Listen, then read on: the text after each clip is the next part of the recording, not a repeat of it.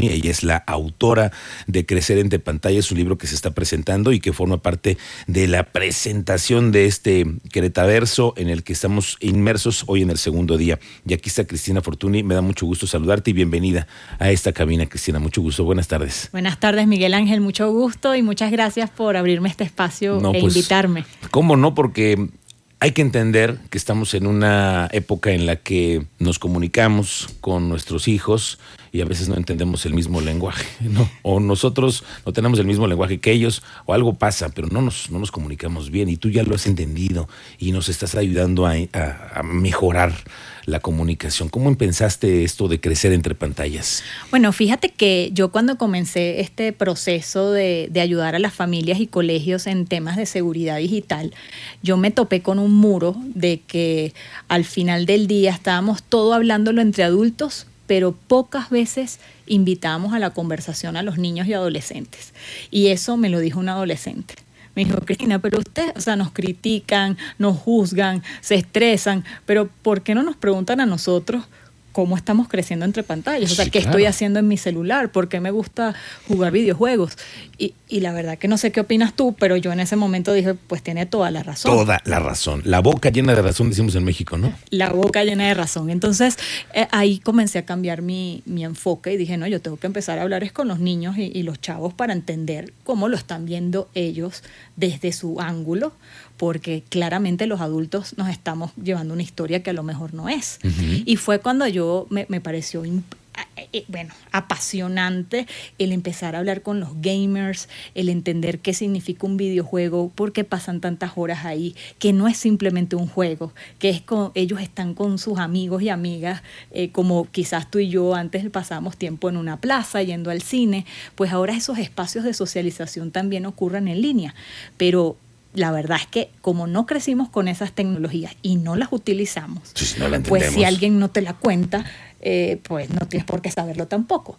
Entonces, digamos que yo he estado en esta tarea de ser como un traductor, mediador entre generaciones, porque Miguel Ángel, algo que a mí sí me preocupó mucho, es que está estos fallos de comunicación que estaba generando la tecnología está afectando el vínculo entre padres e hijos. Sí, sí, claro. Y en temas de seguridad, yo me di cuenta que, mira, más que estar enseñando contraseñas y todo, que es, que es válido y es importante, si tu hijo o hija no siente que puede acercarse a ti a platicarte de un problema, de que mandó una foto inapropiada, eh, porque se equivocó, no porque no le dieron la conferencia, sino porque son chavos y adolescentes y todos hicimos, cometimos errores.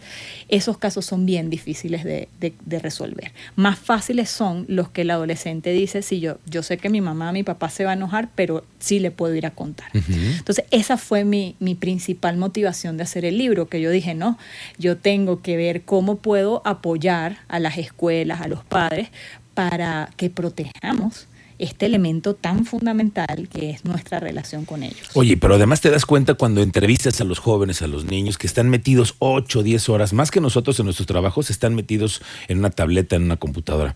¿Y qué es lo que ellos sienten? ¿Qué, qué, qué es la falta de, de, la expresión en la que no entramos y no, no hacemos clic? Bueno, porque eh, empieza por lo que me estás comentando, ¿no? Es que están 8 o 10 horas metidos en una pantalla.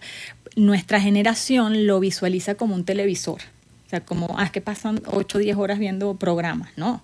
En, hoy en día un celular, una tableta, inclusive un videojuego, no es solo para entretenimiento. Ellos están aprendiendo cosas, están interactuando. Están en grupos que tú no te das estás dando cuenta. Están, están construyendo su identidad. Cuando tú ves esas cuentas en Instagram y dices, bueno, ¿por qué publican esas cosas?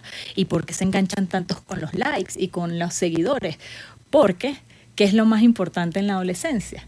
El reconocimiento y la validación que te dan tus pares.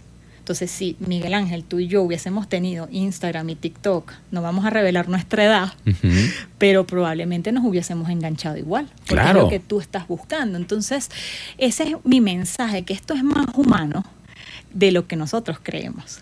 Oye, pero además es darnos una herramienta. Este libro es, es una herramienta para los papás o para los hijos. O para, para quién está dirigido? El libro está dirigido a un público adulto. ¿ok? Yo, de hecho, lo que lo- yo hago es darle voz al, al adolescente en el libro. Ahora, me ha pasado, el libro yo lo, lo pude hacer gracias a la ayuda de muchos niños y adolescentes. Entonces yo les mandé sus partes como, mira, estás ok con que ponga esto, o sea, cambié los nombres, cambié Claro. parte para salvaguardar su identidad. Pero son historias reales. Todo es real. que, que, que son vivencias de jóvenes que tú escuchaste y que quisieras tú plasmar y que ellos no pueden comunicarlo, pero tú sí lo puedes hacer.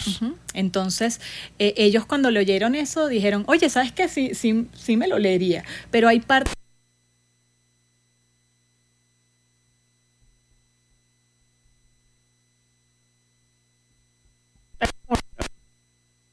que, que la, mi intención fue un público adulto. Bueno, pero es entender en dónde estamos. No, no se trata de crear nuevas reglas ni, ni definir eh, estrategias en casa. Es, decir, lo que tú plasmas en el libro es la experiencia de los jóvenes que no pueden comunicarse y que tú sí lo quieres expresar. Tú tienes la posibilidad de, de expresarlo mejor. Va, va un poquito más allá, porque además de la parte de los jóvenes, yo, yo incluí estudios, incluí opiniones de otros expertos para eh, y explicar a los padres de familia muchas cosas que están ocurriendo, ¿no? Como, y sí doy, sí doy muchas estrategias y herramientas, porque a veces, Miguel Ángel, me he dado cuenta que a los adultos tenemos tantas cosas que hacer y tantas cosas en la cabeza. O eso pensamos, ¿eh? Pero no, no definimos las prioridades. Claro, pero a veces te cuesta, como decimos aquí en México, bajar el balón. O sea, yo a lo mejor te estoy diciendo eso y Sí. dices, ay, sí, estoy de acuerdo contigo. Y llegas a tu casa y que, ajá, ¿y, y- y cómo hago esto ahora? Entonces, eh, yo conociendo a este público, incluí ejercicios. Ejercicios en el sentido de, oye, intenta platicar de estos temas con tu hijo. Dinámicas. Eh, intenta ver esta película y pregúntale tal cosa. E- Ese tipo de cosas están incluidos en el libro. Ok. Otra cosa que hice eh, fue hacer un resumen de cada capítulo, porque no, el libro es un libro de consulta Ok. y no te lo tienes que leer de, de, de pe a pa, pero a veces tú dices, uy, no, me pasó un caso de grooming. eh, que, que- que ¿Qué tengo necesito que algo hacer? rápido, Algo que me te vas al resumen y ya por lo menos ahí agarras una idea. Para los colegios, que yo trabajo con ellos y han sido mis grandes aliados estos últimos siete años, no sabes lo que viven los colegios. Entonces, para que ellos tengan como más material para poder apoyar mejor a las familias. Oye, Cristi, entonces vas a dar una, vas a, hoy a- es la presentación es mañana, ¿no? Es hoy. Es la, hoy- la presentación es hoy a las- oficial es hoy al- del el 4 a las 4. Al 4 a las 4, es cierto. Y encantadísima de, de que haya sido en el Queretaverso. Me parece que no pudo haber sido un, un mejor escenario. Y luego, eh, eso es hoy. Y luego a lo mejor vuelvo a estar aquí contigo, pero en, eh, para el Hey Festival también lo vamos claro, a estar presentando. claro. Oye, ¿en dónde podemos encontrar el libro? Eso es muy interesante. Sí, claro, mira, el libro ya está disponible en sus versiones de pasta blanda y pasta dura en Amazon. La versión digital viene, pero todavía no está lista. En el Hey Festival sí lo van a poder comprar directamente. Ok, pero o el día de hoy es la presentación y los papás que quieran escuchar a una mujer que eh, se ha dedicado en los últimos años a entender más a los jóvenes, a las nuevas generaciones que no tenemos el mismo lenguaje. Ella es una mujer que sabe hablar muy bien, lo puede expresar muy bien y seguramente nos vamos a entender contigo.